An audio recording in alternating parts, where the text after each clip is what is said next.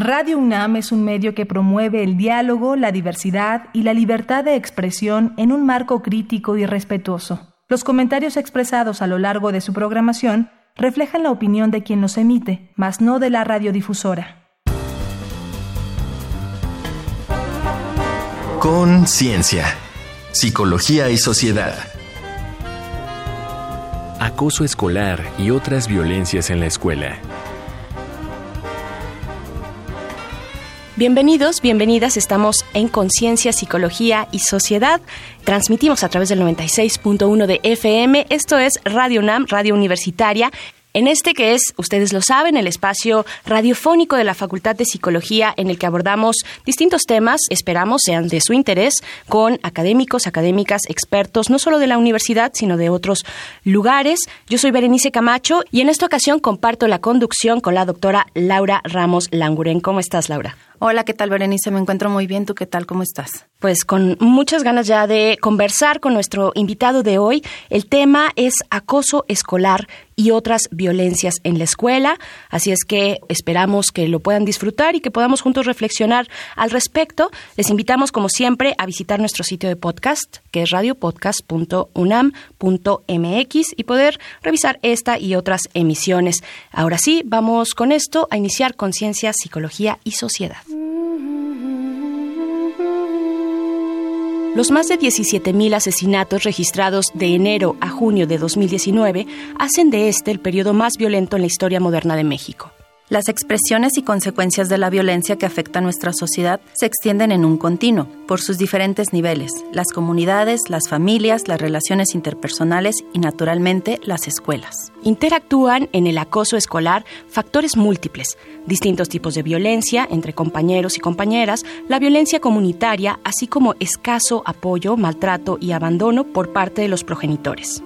En 2016, Naciones Unidas describió cuatro formas de violencia en las escuelas. El acoso escolar o bullying, la violencia física, la violencia psicológica y la violencia exterior a la escuela, asociada a la cultura de las bandas, destacando la violencia sexual. La violencia escolar limita a la niñez y las adolescencias y aumenta los riesgos de actos impulsivos, desconfianza, aislamiento, adicciones y conductas autodestructivas. Los niños acosados suelen presentar una disminución marcada del rendimiento académico y renuencia a participar en las actividades. A los 16 años tienen el triple de probabilidades de haber abandonado la escuela, de no trabajar y de no tener otra actividad formativa. Entre los 23 y 33 años presentan los salarios más bajos, un riesgo tres veces mayor de sufrir depresión y cinco veces mayor de tener antecedentes penales. Para José del Tronco, la violencia escolar reduce la calidad educativa y aumenta la deserción. Así, coarte el desarrollo profesional, causa desempleo y la insatisfacción de necesidades básicas,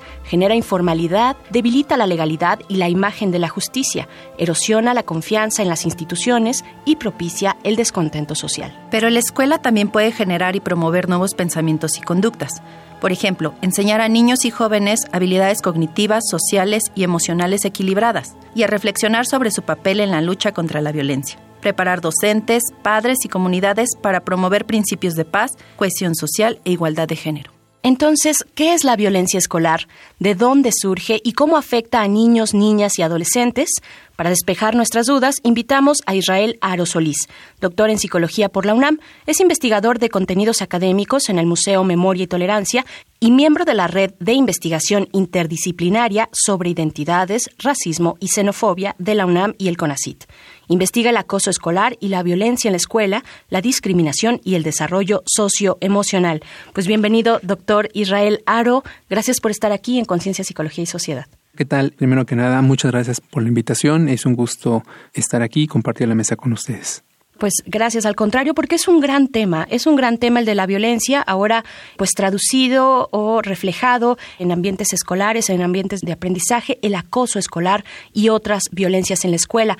Una pregunta grande e importante con la que vamos a abrir este programa. Yo te preguntaría cuál es la magnitud de la violencia en México y cuáles son sus causas. Bueno, mira, de acuerdo con un informe del Secretariado Ejecutivo del Sistema Nacional de Seguridad Pública, con corte al 31 de agosto, si no estoy equivocado, se informa que en el primer semestre de este año han ocurrido más de 17 mil asesinatos.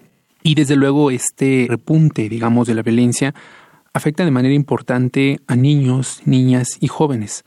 Por ejemplo, de acuerdo con Save the Children, en mayo de 2019 hay un informe donde justamente se señala que, bueno, una de las manifestaciones, digamos, extremas de esta violencia es el homicidio. Y justamente es un dato realmente, pues, aterrador, donde se indica que cada día en México, cuatro niños, niñas y adolescentes mueren a causa de la violencia. Entonces es realmente un dato... Es súper alarmante. Es, así es. Ahora, ¿qué causa la violencia? Es difícil, es decir, los estudios sobre los antecedentes de la violencia no pueden establecer, digamos, una causa directa. Esto significa entonces que mm, la violencia pues es un fenómeno digamos multifactorial, es decir, no existe un factor que explique por sí solo por qué una persona se comporta de manera violenta o por qué una comunidad, por ejemplo, vive aquejada de la violencia mientras una comunidad vecina o aledaña vive, digamos, relativamente en paz. Claro. Esto nos dice entonces que está la presencia, digamos, de múltiples factores, que pueden ser, digamos, desde factores biológicos, personales, el de las relaciones, por ejemplo, cercanas, y entre ellas habría que señalar, por ejemplo, la familia, que es uno de los principales agentes de socialización. Está también, desde luego, las relaciones con los compañeros, que sabemos que cuando una persona va entrando justamente a la pubertad y a la adolescencia, las relaciones entre amigos se desempeñan un papel importante. Tenemos también los factores comunitarios y los factores sociales. Por supuesto. Oye, Israel, antes de hacerte la siguiente pregunta, quiero darte las gracias por estar aquí. Tengo que decir que Israel y yo fuimos compañeros de la generación en la facultad y es un honor ver que nuestros excompañeros se dediquen a temas de investigación tan importantes como es la violencia escolar. En este sentido, Israel, ¿cómo se manifiesta la violencia en las escuelas? Eh, ¿Cómo están las cifras? ¿Nos puedes platicar un poco más? Hablamos del tema de violencias en la escuela, más que de violencia en la escuela porque el acoso escolar, si bien es cierto, es una de las manifestaciones que sí debemos de decirlo, por asuntos o por acontecimientos que sí podemos señalar aislados, los medios de comunicación se han enfocado muchísimo y de alguna manera incluso han dictado la agenda de alguna manera política, es decir, se le ha prestado mucha atención. Por ejemplo, el doctor Furlan, Alfredo Furlan, señala algo muy importante. El acoso escolar es como si fuera un gran saco y en ese saco se han metido, se han querido meter todas las conductas que no necesariamente son violentas, pero se ha querido meter bajo ese mismo saco. Pero también eso ha generado que la atención en el acoso escolar desvíe la atención a otras. Por eso hablamos de violencias en la escuela, porque el acoso escolar es tan solo una de las diferentes manifestaciones de violencia. Por ejemplo, encontramos de manera importante la violencia sexual, que es un tema muy importante. encontramos también, por ejemplo, la violencia externa, es decir, sí, desde luego tiene que ver con la presencia, por ejemplo, de bandas o de pandillas, pero también encontramos, por ejemplo, la presencia de narcomenudistas o tiroteos.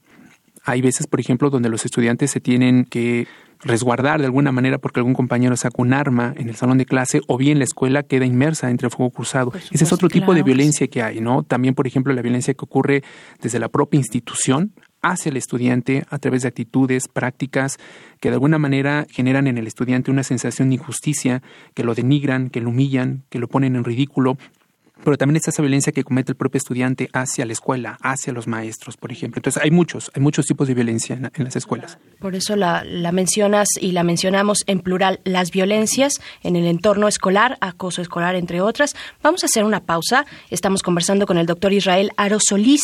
Vamos a escuchar algo que nuestro compañero Uriel Gámez recogió de las calles de la ciudad para hacer algunas preguntas a la gente allá afuera sobre nuestro tema de hoy.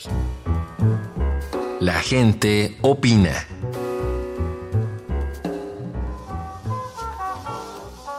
Esta semana en Conciencia, Psicología y Sociedad hicimos las siguientes preguntas. ¿Te sientes seguro en tu escuela? Mm, sí, porque mm, no hay mucha violencia y mm, está bien vigilada. Sí, sí, porque eh, es un centro controlado y vigilado por los profesores y, prefectos. ¿Alguna vez has sufrido bullying u otro tipo de violencia en tu escuela? No, seguro. Sí, acciones verbales o cosas así. ¿Sabes qué hacer si eres víctima o testigo de violencia en tu escuela? Acusar con maestros y con mi familia para mm, que se vea que se puede hacer en, dado caso. Eh, sí, acusar a, bueno, con mi familia y avisar a, a los profesores o profesoras. ¿Y qué pueden hacer los estudiantes para que las escuelas sean lugares más seguros? Mm, convivir sanamente y mm, reportar las cosas malas. Mm, cuando haya casos de violencia o bullying, por ejemplo. Eh, pues tener más vigilancia, igual impartir talleres para eh, contra la violencia de género, eh, sí impartir talleres a los alumnos de ética y observar este el comportamiento de los estudiantes. no sé, tal vez también dar de terapias a los alumnos que muestren conductas conflictivas. Para Conciencia, Psicología y Sociedad, Uriel Gámez. Estamos de vuelta en Conciencia, Psicología y Sociedad, acoso escolar y otras violencias en entornos, en entornos escolares, educativos. Conversamos con el doctor Israel Aro Solís después de escuchar pues estos testimonios, estas opiniones de las personas allá afuera. Estamos en esta cabina la doctora Laura Ramos Languren y Berenice Camacho. Gracias, Laura. Gracias, Beren. Y pues preguntarte, doctor Israel, ¿cuáles son las diferentes manifestaciones de estas violencias en la escuela? ¿Cómo se manifiestan? ¿Cómo las identificamos? Sí, y mira, antes justamente de contestar a tu pregunta, sí quisiera señalar un dato importante. Sí. Se estima a nivel mundial, esto de acuerdo con datos del UNICEF en el año 2018, se estima que a nivel mundial uno de cada tres estudiantes de entre 13 y 15 años de edad es víctima de acoso escolar o bullying. Uno de cada tres. Uno, de cada tres estudiantes de entre 13 y 15 años. Eh, entonces, esa es una cifra también importante a, considerar. Y, insisto, esto es a nivel, a nivel mundial. Claro. ¿Cómo, ¿Cómo identificamos estas manifestaciones de distintas violencias en entornos escolares? Mira, por ejemplo, rápidamente, en el caso del acoso escolar, sabemos que hay un desequilibrio de poder hay un abuso de poder, este puede ser real o puede ser percibido por parte del estudiante, es donde un estudiante o un grupo de estudiantes ataca de manera reiterada a uno o a otro, el cual no puede defenderse, ya sea por diferentes características. No solamente hablamos de cuestiones de poder o de cuestiones físicas, hablamos también de cuestiones de habilidades sociales. ¿no? Un, estudiante que está aislado, que por ejemplo que es rechazado o que no es muy popular entre sus compañeros, eso lo hace más vulnerable. Algo muy importante también que un mismo estudio de la UNICEF plantea, ¿no? Hay casi prácticamente un estudiante puede ser acosado por el simple hecho de ser diferente. Cualquier característica que lo haga diferente. Y de hecho en este estudio nos señalan tres características importantes. El tono de piel, la apariencia física y algo muy importante que tiene que ver con la orientación sexual e identidad de género. Esas tres características se asocian con una mayor vulnerabilidad de sufrir acoso escolar. La otra, por ejemplo, que hablamos es no solamente el maltrato entre compañeros, digamos, causa temor entre los estudiantes, también tenemos las actitudes, las prácticas, las normas, exactamente, o sea, que no necesariamente tiene que ser del maestro, sino también de los otros integrantes de la comunidad educativa. No, por ejemplo, cuando le ponen un apodo a un estudiante, eso desde luego cuestiona su, su autoestima. O sea, pongo un ejemplo, ¿no? Quizás en nuestros tiempos de estudiante escuchamos que el maestro hace una pregunta y si alguien no te contestaba, ah, te cambia el lugar de los burros. Entonces eso, por ejemplo, que a un estudiante lo sientes constantemente en ese lugar, cuestiona su identidad, incluso le hace creer, le hace pensar que ese es su lugar en la vida. Que ahí pertenece. Que ahí pertenece y de ahí no va a avanzar. Otra, por ejemplo, la violencia sexual, que, que también es algo muy importante. En una encuesta en Indiré, así se, se, de alguna manera son las siglas. Indire eh, del INEGI. Exactamente, exactamente, es propiamente la encuesta nacional sobre la dinámica de las relaciones en los hogares. Nos dice justamente que el 38.3% de las agresiones que ocurren en la escuela son de índole sexual. Y estas se pueden, por ejemplo, manifestar ya sea a través de miradas lascivas o morbosas, comentarios con connotación sexual, insinuaciones no deseadas, tocamientos, abuso sexual incluso violación. Y algo muy importante, los principales agresores son los compañeros, las compañeras y los maestros. Y otro también, otro tipo de violencia que también la vemos justamente, pues tiene que ver, este, sí, con la presencia de bandas, eh, digamos, afuera de las escuelas, pero también esta cuestión que desafortunadamente es la presencia de grupos paralelos. ¿No? Es decir, por ejemplo, algunas escuelas mexicanas han quedado atrapadas en el fuego cruzado de grupos antagónicos, es decir, grupos criminales contra fuerzas de seguridad. Y eso ha ocurrido desde hace mucho tiempo, ¿no? Entonces, ese es un dato que tenemos que tener. Rápidamente señalo solamente un dato y con esto será la idea. UNICEF en el año 2018 reporta que en los últimos 27 años se han producido al menos 70 tiroteos mortales en escuelas de 14 países, ocasionando dos o más víctimas y una muerte como mínimo. Esto también pasa en México, no solamente en Estados Unidos. claro, claro, que es lo primero que nos viene a la mente, ¿no, claro. Oye, Israel, y con toda esta información que nos acabas de dar, pues hay que hablar de violencia en las escuelas. ¿Estás de acuerdo? Entonces, ¿por qué es importante? ¿Cómo hacemos llegar a esa importancia de hablar de violencia en las escuelas? Pues mira, Simple y sencillamente basta con que nosotros encendamos la radio, leamos un periódico para darnos cuenta, incluso cada uno de nosotros hemos participado quizá de la violencia o la hemos vivido. Claro. De diferentes maneras, ¿no? La violencia, querramos o no, convive con nosotros todos los días. Es decir, no hay país, no hay comunidad que esté a salvo de la violencia. Pero también hay algo muy importante, ¿no? No hay un determinismo biológico sobre la violencia. Es decir, la violencia es algo que se aprende, y por lo tanto también podemos aprender otras formas de relacionarnos. Y eso es algo muy importante. Y aquí podemos entrar, por ejemplo, en el papel importante que desempeñan las escuelas. Claro.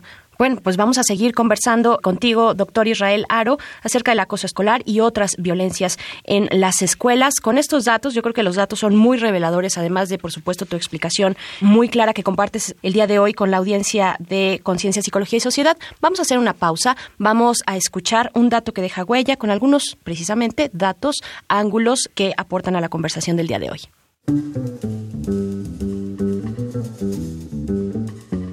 Dato que deja huella.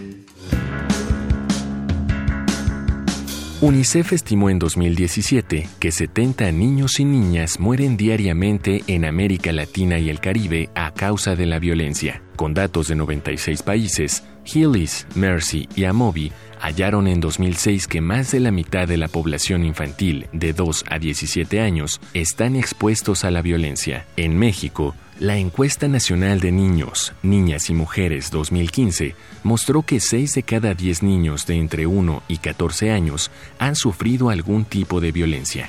Según la organización Save the Children, en México, un promedio de 4 niñas, niños o adolescentes mueren cada día a causa de la violencia. En materia de violencia escolar, en 2018, UNICEF reportó que, a escala mundial, la mitad de los estudiantes de entre 13 y 15 años declaran sufrir de violencia entre compañeros de escuela y sus alrededores. Su informe anual México 2018 indica que 8 de cada 10 agresiones contra niños, niñas y adolescentes de entre 10 y 17 años suceden en la escuela o la vía pública y que uno de cada dos niños y niñas ha sufrido golpes, patadas y puñetazos en su escuela.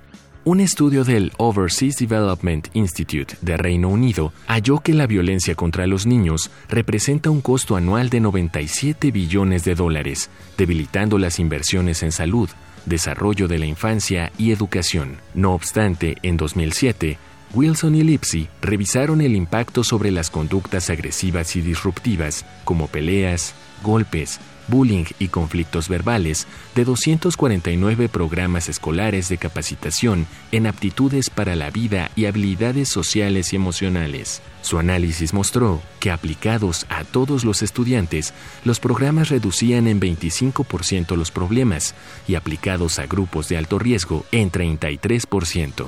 Los niños y las niñas se beneficiaban por igual. Bien, estamos de vuelta en Conciencia, Psicología y Sociedad, ya hacia la última parte de esta conversación con el doctor Israel Aro Solís acerca del acoso escolar y otras violencias en entornos de aprendizaje. Y bueno, Israel, hemos escuchado referencias que tú mismo has puesto sobre la mesa. Hace un momento, pues la cápsula que escuchamos, los datos distintos de UNICEF. Hay literatura, datos, estudios, estadísticas muy puntuales, pero finalmente seguimos con esta cuestión, ¿no? ¿Cómo poner fin? ¿Es posible ponerle un alto esta violencia escolar y qué le corresponde, por ejemplo, a las escuelas mismas, ¿no? Sí, mira, de hecho, la escuela, digamos, es probablemente la institución que más influye en la vida de un estudiante. Sobre ella cimienta su futuro, además desde luego de la familia. Y digamos, en la escuela son espacios delimitados donde realmente se tiene el poder de acabar con la violencia. La educación puede transformar, digamos, esas ideas, esas creencias, esos comportamientos que te llevan a la violencia la gente, digamos, que convive con los niños, valga la redundancia, desde una edad muy temprana, tienen ese poder importante de generar en ellos ciertas actitudes a cómo respondes a los conflictos. Incluso que no creas que la violencia es una forma de vida. No, porque también esa es otra cuestión, ¿no? Hoy en día existe una cultura de la violencia en la cual se le presenta como algo de éxito que te da poder. Claro, una apología, ¿no? Exactamente. Entonces, es también enseñarles que hay otras formas diferentes de, de, relacionarnos y en ese sentido la escuela juega un papel importante. Si bien es cierto que la escuela forma parte de un entorno que desde luego la traspasa y que pues no está aislada, pero la escuela también tiene, digamos, esos elementos teóricos, esos elementos prácticos que pueden ayudar, digamos, a que esas conductas que hoy en día nos surgen de manera espontánea, simplemente pensemos en nosotros. Cualquier conflicto que les venga a la mente justamente ahora, la primera respuesta que sale o es el insulto o es, por ejemplo, una conducta, mm. empujar, insultar. Así como hoy en día surge esa conducta de manera espontánea, con la práctica, con ciertas habilidades, podemos incluso cambiarlo. Revertirlo. Exactamente. Entonces, en ese sentido, la escuela desempeña un papel muy, muy, muy, muy, muy importante. O sea, por ejemplo, las escuelas pueden enseñar a los niños, a las niñas y a los adolescentes a reflexionar qué papel tengo yo con respecto a la violencia, ¿no? Este también me da un espacio para que yo, por ejemplo, comience a cuestionar esas ideas, esas normas. Te pongo un ejemplo, en el caso de la violencia sexual. La violencia sexual, diferentes investigaciones señalan, por ejemplo, que tienen un fundamento en estas normas que hacen creer a los hombres que tienen el poder de controlar la sexualidad o el comportamiento de las mujeres. La escuela puede ser un espacio donde el estudiante, hombre, niña y otros, desde luego, puedan justamente cuestionar esas ideas. Y un papel importante aquí desempeñan las habilidades socioemocionales. Pues claro que sí. Bueno, y en este mismo sentido, toda esta descripción que nos das, ¿qué es lo que podemos hacer específicamente? O sea, ¿qué estrategias se sabe que tengan éxito para reducir la violencia? ¿Desde qué edad, por ejemplo, en los pequeños se pueden empezar a implementar estas estrategias?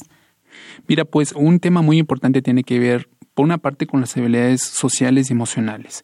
Y esto, desde luego, desde la primera infancia. Es decir, se tiene evidencia que se tiene que trabajar desde una edad muy temprana, porque eso te permite justamente no se desarrollen en una etapa posterior. Estamos hablando de la adolescencia, estamos hablando de la edad ya propiamente de como adultos que generemos ese tipo de comportamientos. Entonces, desde temprano esto se debe de iniciar y las habilidades socioemocionales, por ejemplo, son un factor muy importante porque entre otras cuestiones le permiten a los niños, niñas y adolescentes, por ejemplo, conocer sus propias emociones, manejarlas, regularlas, por ejemplo, la ira, o sea, el enojo, ¿no? Que identifique. Que puede ir escalando, exactamente. Algo muy importante, la conciencia social. La conciencia social tiene que ver con la apreciación de la diversidad.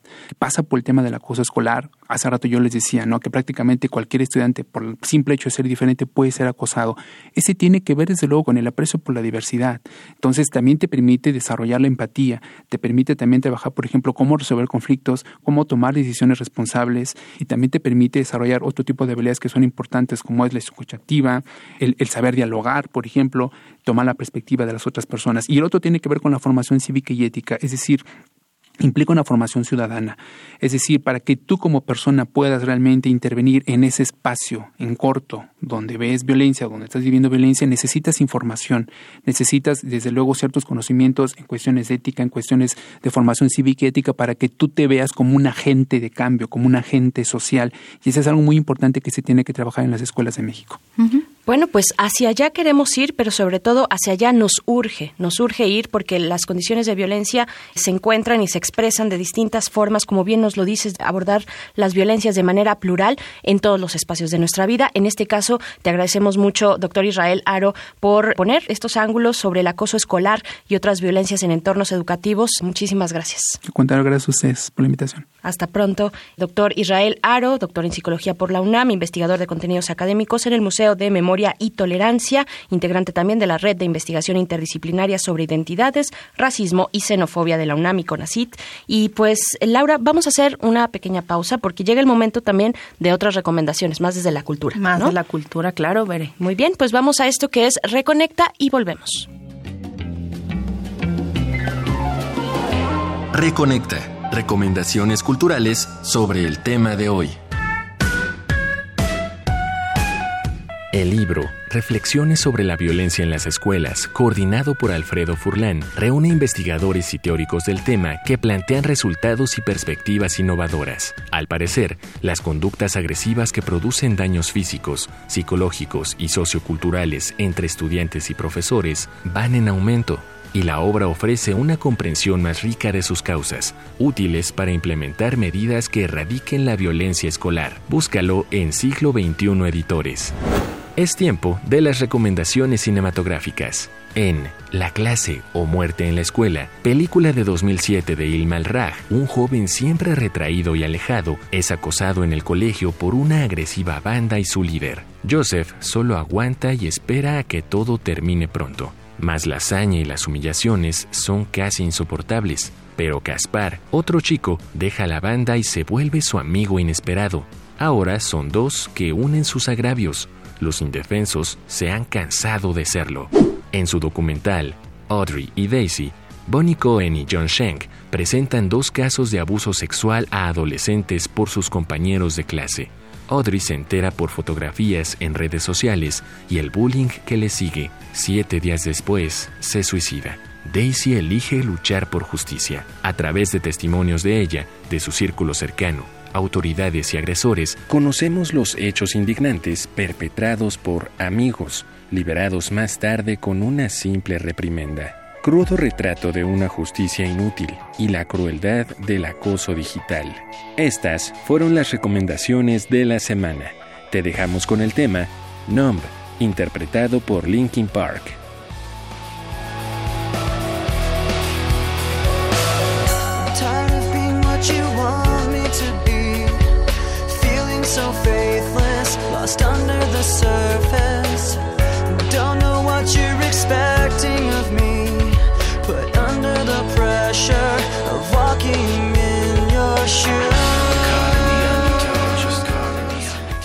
Estamos de vuelta ya para despedirnos en este último momento de conciencia, psicología y sociedad, sobre todo también para conocer pues tus comentarios finales, doctora Laura Ramos Languren. ¿Qué decir de esta cuestión?